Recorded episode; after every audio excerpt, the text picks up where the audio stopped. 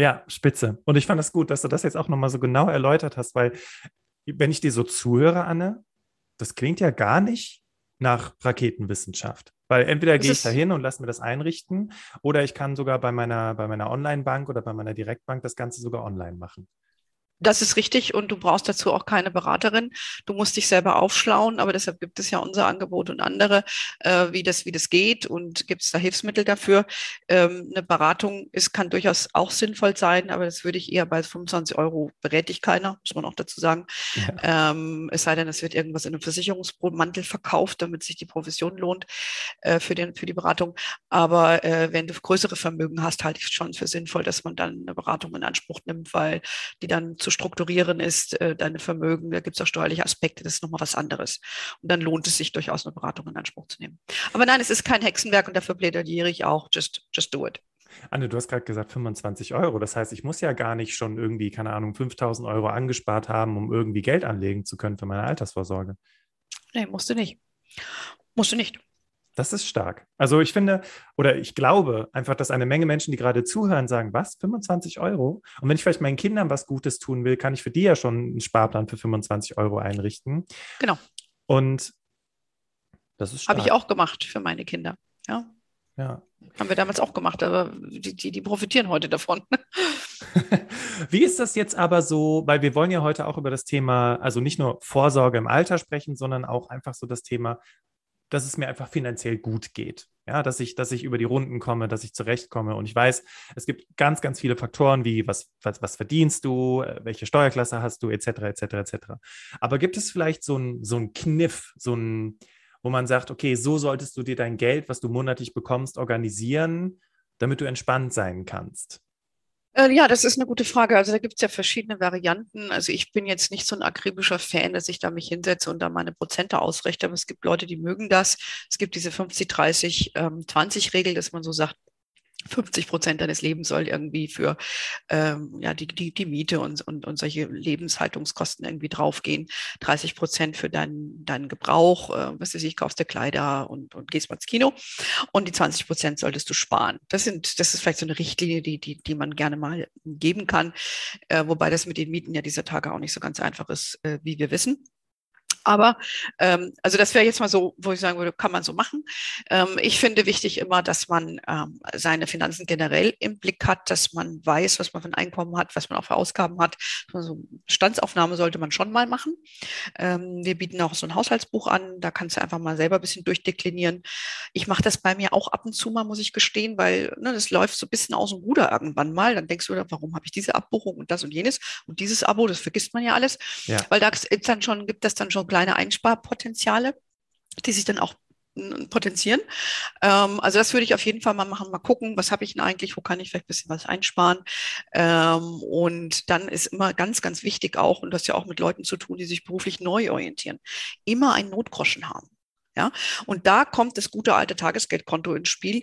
Das würde ich da nur lagern. Ja, man sagt immer so drei Monate Gehalt für, für Angestellte.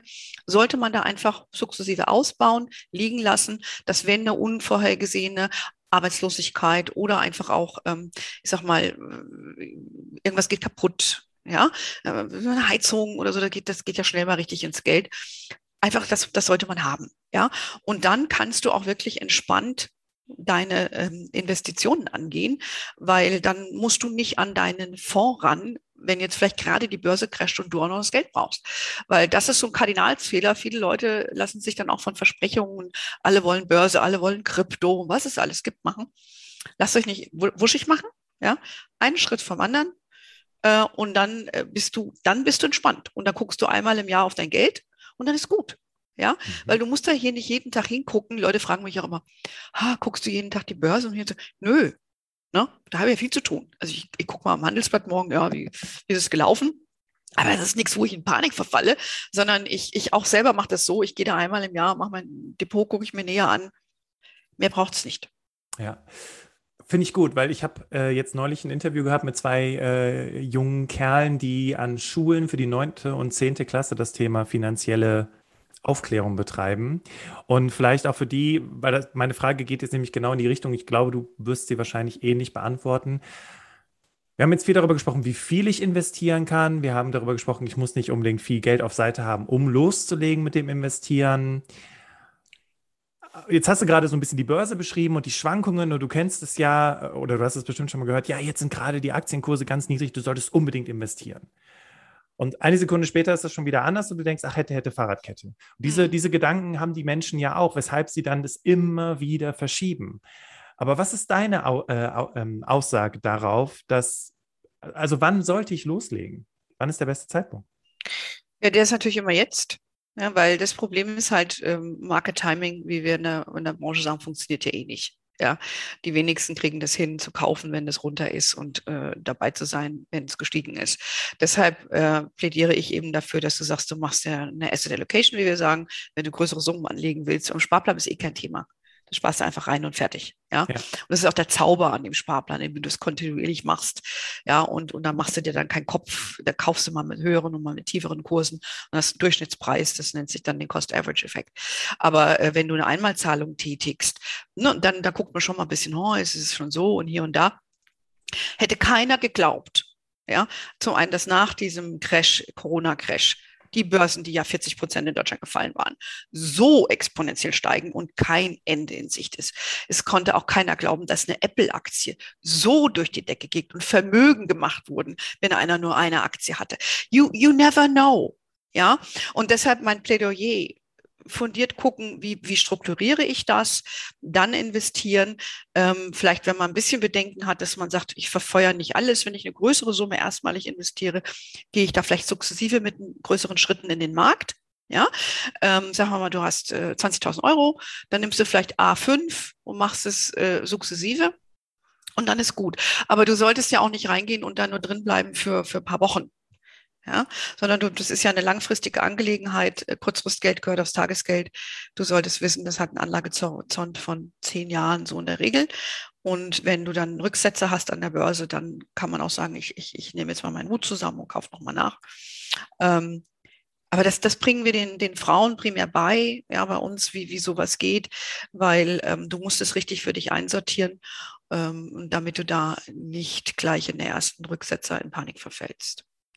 Das heißt im Prinzip, erstens, jede Frau, jeder Mann, äh, die hier zuhören, der beste Zeitpunkt ist jetzt. Und Cost-Average-Effekt, äh, was du gerade gesagt hast, ist ja im Laufe der Zeit steigt es ja schon irgendwie und, und vermehrt ja. sich ja auch das Geld. Zinseszinseffekt ist ja vielleicht auch noch ein Punkt, der dazu Richtig. kommt. Das sind alles so Begriffe, genau. die, an die man sich wahrscheinlich noch aus, der, aus dem Gymnasium oder aus der Realschule erinnert. Ähm, und äh, dann hast du noch gesagt, und das fand ich, äh, fand ich, fand ich ganz wichtig, dass man, wenn man dann größere Summen hat, dass man dann eben schon sich ein bisschen Gedanken machen sollte und es nicht einfach blind irgendwo drauflegen sollte. Und da komme ich direkt zu meiner nächsten Frage. Das war, also ich habe mich sehr viel mit dem Thema beschäftigt und ich war ganz erschrocken, weil das kriegen wir ja auch mit. Wir kriegen immer wieder irgendwie WhatsApp oder Facebook-Nachrichten von irgendwelchen dubiosen Leuten, die sagen, ich soll hier in Kryptowährung investieren, weil das ist ja super und das boomt ja und es geht ja durch die Decke und so weiter und so weiter. Wollen wir vielleicht noch ganz kurz darüber sprechen, weil ich glaube, wir haben in vielerlei Hinsicht schon diese Werbung gesehen. Wir haben vielleicht eine kleine Abfindung bekommen und denken, ach, das, da investiere ich jetzt mein Krypto und dann geht das durch die Decke. Was ist deine Meinung dazu, zu diesem Thema Kryptowährung und wer sind diese Typen, die mich da anschreiben? Das ist eine gute Frage. ähm, weiß ich auch nicht, will ich auch nicht wissen. Ähm, Krypto-Assets, ich sag mal, alle bekannt, Bitcoin, Ether, ja, gibt es ja mehrere Tokens, ähm, ist halt was Neues, ist unreguliert und, da, und hochspekulativ. Muss man wissen. Wenn man ein bisschen Spielgeld hat und einfach mal reinschnuppern will, okay, mach dir ein Konto auf, probier es einfach aus. Aber bitte nimm mich deine ganze Kohle und ähm, setze auf Bitcoin oder irgend sowas. Ja? Also ich denke, ähm, dafür bin ich einfach auch zu lange im Geschäft. Ich, ich äh, beobachte das alles viel kritischer als so manch ein Marktteilnehmer. Äh, in diesem Bereich sind sehr viele Glücksritter unterwegs. Ja, das sind sehr viele sehr smarte Leute, ja, ähm, die vielleicht aus der Investmentbanking-Szene kommen und, und ähm, die, die wissen, wie, wie, man, wie man solche Sachen aufbaut. Die wissen auch, dass das unreguliert ist. Ja, und ähm, es ist etwas Neues, was da entsteht. Man kann davon profitieren, wenn man ein bisschen was macht, sicherlich, ja. Aber ähm, ich bin, ich halte das im, im Moment ist es keine Assetklasse, wo ich sage, muss ich jetzt x Prozent meines Geldes drin haben. Kann ich, wenn ich ein bisschen Spielgeld habe, go for it, ja. Aber mehr würde ich da dem nicht aktuell beimessen. Wir haben gerade von dem Cost-Average-Effekt gesprochen. Das heißt, über Langfristigkeit steigt im Prinzip dein Vermögen. Ist das bei Krypto auch so? Ich weiß gar nicht. Ich glaube, es gibt inzwischen auch Sparpläne in solche Währungen, äh, Kryptowährungen. Habe ich, glaube ich, gelesen, muss ich mich selber mal mit befassen. Ähm, gibt es. Äh, man, man kann das machen. Aber wie gesagt, ich würde, äh, das ist für mich keine etablierte Assetklasse. Da gibt es überhaupt, das ist alles im Entstehen. Da, da kann man viel gewinnen, aber man kann auch alles verlieren. Und äh, da sind mir Aktien viel lieber. Ja, gut, dass du das auch nochmal mit den Glücksrittern angesprochen hast, weil ich war sehr erschrocken von, äh, also die haben, natürlich werden in Reportagen natürlich immer die Extrembeispiele gebracht, äh, aber Menschen, die halt eben dann investiert haben, äh, weiß ich nicht, 50.000 Euro in Krypto investiert haben und dann da total geprellt worden sind, weil sie von irgendwelchen Leuten angerufen worden sind oder Nachrichten bekommen haben. Nein, immer, immer das Kleingedruckte lesen. Ja. ja. Immer Impressum lesen. Und ähm, wer meinen Podcast kennt, weiß, ich bin Impressumleser. Ich gucke mir das immer an. Ähm, ich gucke mir auch immer an, es gibt ja auch Crowdfunding-Sachen, die muss man jetzt nicht verteufeln. Aber da gibt es eben nicht die gleiche Prospektpflicht. Das ist immer wieder bei dem Thema, warum Fonds und ETFs so regulierte Produkte sind. Ja, da kannst du lesen, was du kaufst. Da liest du auch über die Risiken. Und es gibt eben viele Produkte, dazu zählt Krypto dazu. Da wirst du nicht richtig aufgeklärt über die Risiken, weil zweifelsfalle kennt die auch keiner. Ja, und wenn dir irgendwelche Leute mit Firmensitz in Malta irgendwas verkaufen wollen, sofort Hörer auflegen. Okay. Ich glaube, das war nochmal ein Bahnschuss, Ladies and Gentlemen, weil das ist, äh, äh, kommt immer wieder vor. Es werden auch mit irgendwelchen Testimonials geworben, die meistens selber gar nichts davon wissen. Deswegen äh, ganz vorsichtig sein bei dem Thema. Und ähm, fand ich toll, dass du auch nochmal gesagt hast, das sind die etablierten äh, Themen, ETFs, äh, Fonds. Da kann ich nicht so viel falsch machen. Und wenn es um eine langfristige Geldanlage geht, ist das wirklich ein sehr, sehr guter Weg. Jetzt habe ich hier den Podcast zugehört. Du hattest eben von Netzwerken gesprochen, dass es da verschiedenste Netzwerke gibt. Ich, ich bin jetzt jemand, ich traue meinem Berater bei der Bank nicht. Ja, ich habe auch schon gehört, wenn ich irgendwo ein Produkt bei der, bei der Bank anlege, dann muss ich sowieso erstmal bezahlen, bevor ich überhaupt irgendwas davon zurückbekomme. Wo kann ich mir Hilfe holen? Ich meine, gibt es, weiß ich nicht, gibt es irgendwie Gleichgesinnte? Gibt es eine Gruppe, wo ich hingehen kann, wo ich meine, vielleicht auch, und das ist vielleicht auch nochmal so ein Punkt, Scham, meine sehr, sehr dummen Fragen zu dem Thema stellen kann? Mhm. Was hast du da für, für Tipps? Ja, wir haben natürlich eine Facebook-Gruppe, äh, bei Hermoney. Da kann man sich austauschen, Fragen stellen. Keine Frage ist eine dumme Frage. Und wie gesagt, wir haben ja auch Events, äh, die wir machen. Und ähm, wir haben ein sehr großes Event, das nennt sich die Hermoney Investment Night, wo wir ja, 800 Frauen waren dabei. Ähm, wir machen das im nächsten Jahr wieder. Es gibt im Herbst ein Event. Am 11. November steht demnächst dann auf unserer Webseite. Da geht es eben um diese Themen eher betriebliche Altersvorsorge und Absicherung. Ähm, da, kann man, da kann man sich vernetzen. Ja, und ähm, es gibt durchaus auch Berater bei uns auf der Seite, die man ansprechen kann, die vielleicht auch gegen eine Gebühr mal das Depot checken, ja, einfach mal neutral drüber gucken. Das haben wir auch öfter, dass Frauen das gerne machen möchten. Ähm, so würde ich das jetzt mal empfehlen. Das ist sehr gut. Ich glaube, viele, die gerade hier zuhören, merken auch, okay, also erstens, es ist kein Hexenwerk, wie du eben so schön gesagt hast. Zweitens, es gibt Dinge, denen kann ich vertrauen. Egal, ob auch dann irgendwann mal alles einstürzt, weil wir hatten eine Corona-Krise, trotzdem hat sich das ja wieder alles, also ist ja, wie du gerade schon sagtest, extrem hochgegangen wieder mit den Kursen. Und ich weiß auch, wo ich hingehen kann, wo ich fragen kann, wo mich auch keiner komisch anguckt, wenn ich mal eine in Anführungszeichen vermeintlich dumme Frage aus Unwissenheit stelle. Und ich glaube, das sind wirklich ganz, ganz wichtige Hinweise. Und ich hoffe einfach, dass wir jetzt schon so langsam an so einem Punkt angekommen sind, dass schon erste Leute auf deiner Webseite sind, also auf eurer Webseite sind, sich damit beschäftigen. Und ich meine, ich habe, äh, Ladies and Gentlemen, ich habe die Anne vor dem Podcast gefragt, Anne, was ist deine Intention dieses Interviews? Und Anne hat was nochmal gesagt? Oh, das ist schon so lange her. Ach, jetzt komm. Nein, die Intention ist ja einfach zu gucken, dass gerade jetzt Frauen einfach immer die Kontrolle über ihre finanzielle Situation behalten, das im Blick haben und nicht nur sparen, sondern investieren. Und letzteres gilt natürlich auch für die Herren der Schöpfung. Sehr gut. Dankeschön. Ja, vielleicht noch eine Frage, weil wir auch immer mehr Hörende dazu bekommen und auch auf Instagram immer mehr äh, mitbekommen, dass Menschen halt, die ganz, ganz, ganz am Anfang ihrer Karriere stehen, 18, 19 Jahre alt sind. Was würdest du diesen Menschen noch mit auf den, Ge auf den Weg geben wollen? Ja, die haben ja einen mega großen Luxus. Sie sind jung. Und jung bedeutet, du hast sehr viel Zeit. Und Zeit ist ein wesentlicher Faktor, wenn es ums Geld geht. Ja, weil ähm, je früher du anfängst, da kannst du mit wirklich sehr kleinen Beträgen über viele Jahre viel Geld aufbauen. Ja, wenn du jetzt einfach mal 100 Jahre über 35, äh, 100 Euro über 35 Jahre investierst, sind es 42.000 Euro, nimmst einen Fonds, der in der Vergangenheit äh, weltweit anlegende Aktienfonds 7,2 Prozent im Schnitt gebracht hat, dann hast du dann ein Vermögen, ja, bis bei 180.000 Euro. Das ist Kohle.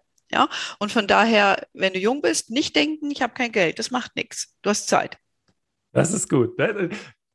Du hast zwar kein Geld, aber du hast Zeit. Und ja, vielleicht legen deine Eltern ja für dich einen, einen Sparplan an, schon vielleicht ab der Geburt. Äh, mit 25 Euro im Monat und da kannst du schon ordentlich rechnen. Ich meine, es gibt ja so Beispielrechnungen im Internet, wie viel muss ich anlegen oder ab wann muss ich anlegen, um eine Million zu haben im Rentenalter. Ne? Also es sind natürlich alles Beispielrechnungen, aber das sind Dinge, die sind realistisch und das muss man sich einfach mal vor Augen. Das ist realistisch und du brauchst natürlich Disziplin. Ja, und äh, deshalb ist es so ein Sparplan eine gute Geschichte, weil du, du sparst einfach immer erstmal selbst für dich. Ja, und das Ding läuft einfach durch. Und wenn du eine Gehaltserhöhung kriegst, dann erhöht das doch so ein bisschen. Und ich habe ja den Effekt persönlich auch erlebt. Ich, ich, ich erzähle ja auch nichts, was ich nicht schon seit selber seit 30 Jahren mache. Ja, du sparst da einfach rein und irgendwann mal guckst und denkst, ach, no, das ist richtig klasse. Ja, und jetzt, wie du schon sagst, auch dieser Zinseszinseffekt und dieses einfach mal machen. Ja, und auch nicht überlegen, ist das jetzt der beste Fonds und kriege ich da drei Prozent mehr? Im Schnitt ist das wurscht. Ja, Hauptsache du, du machst da was. Ladies also wir können hier ewig reden, aber so viel Zeit haben wir nicht. ja, und ich finde es das gut, dass du das auch nochmal gesagt hast. Und wie gesagt, gerade die jungen Leute haben Zeit und das ist ein absolutes Pro-Argument. Und vielleicht äh, einfach nur äh, so ein bisschen aus meiner, äh, aus meinem Nähkästchen geplaudert. Ich habe ähm, meine Beispielrechnung gemacht auf was ich so komme mit dem, was ich so anlege und äh, auf was ich zusätzlich kommen würde, wenn ich das zehn Jahre vorher gemacht hätte und mir gehen 60.000 Euro durch die Lappen. Oh. Ja, ja, da musst du einfach nur deine Summe erhöhen. Ja, genau. ganz einfach. einfach. Das da. war nochmal ein ganz wichtiger Tipp, Anne. Dankeschön. Und, ne? Also, äh, ja, danke. Das im Nachhinein ist immer schwierig. Hätte, hätte, Fahrradkette. Ladies and Gentlemen, wir haben, wir kommen zum Ende unserer Serie. Wir haben jetzt in den letzten Wochen wirklich ganz, ganz viel über das Thema finanzielle Absicherung gesprochen. Bei uns ist es, wir wissen, es gibt unglaublich viele Finanztipp-Menschen da draußen, also die Tipps geben. Äh, viel konzentriert sich immer auf dieses Thema Unabhängigkeit, dass du irgendwelche dubiosen Investments tätigen sollst. Und uns war es einfach wichtig, wie du, die ganz normal jeden Tag zur Arbeit geht, sich also eine Information an die Hand bekommt, wie sie für sich vorsorgen kann, sodass du, wie ich am Anfang schon gesagt habe, wenn du dann in Rente gehst, entspannt leben kannst und ein gutes Leben hast und eben nicht, wie ich das in dieser ZDF-Reportage gesehen habe, mit Anfang 70 noch in so einer Werbeprospektdruckerei arbeiten musst und äh, die Werbeprospekte da von einem Stapel auf den anderen hieven musst, obwohl du kaum stehen kannst. Das ist etwas, was wir uns wünschen, dass dir nicht passiert. Und ich glaube, Anne nickt auch schon wissend. Äh, ich glaube, du siehst es genauso.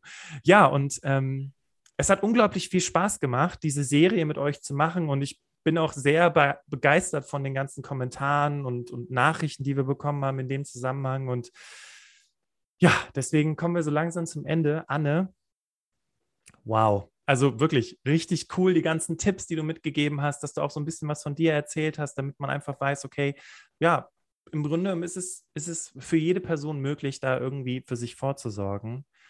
Und ähm, Ladies and Gentlemen, auch diese Folge, wenn du sagst, wow, das hat mich richtig gekriegt, ich möchte, dass andere Menschen davon wissen, dann teile diese Podcast-Folge in deinem Netzwerk, damit eben auch andere Frauen oder Herren ähm, diese Informationen zur Verfügung gestellt bekommen. Ja, und Anne, du hattest es gerade schon gesagt, auf Her Money findet man eine ganze Menge Tipps auch nochmal, die man sich durchlesen kann.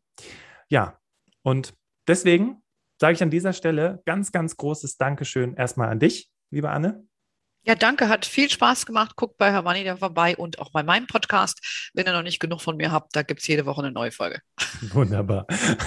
Und ähm, Ladies and Gentlemen, danke, dass ihr euch mit diesem Thema beschäftigt, weil sonst hättet ihr nicht diesen Podcast gehört. Ja, Ich verabschiede mich und ihr kennt es schon aus dem Berufsoptimierer Podcast, übergebe das letzte Wort an unsere Expertin heute, die wunderbare Anne Connelly. Ja, ich kann euch nur ermutigen, ähm, kümmert euch um euer Geld, gebt die Kontrolle nicht auf. Wie, wie Bastian schon gesagt hat, das ist alles kein Hexenwerk. Und 25 Euro haben wir in der Regel übrig und macht da mal einen Sparplan auf. Fühlt euch da mal so ein bisschen rein in die Welt der Börse. Guckt auch, wie es euch damit emotional geht und dann seid ihr mega gut unterwegs. Ich verspreche euch, es tut nicht weh.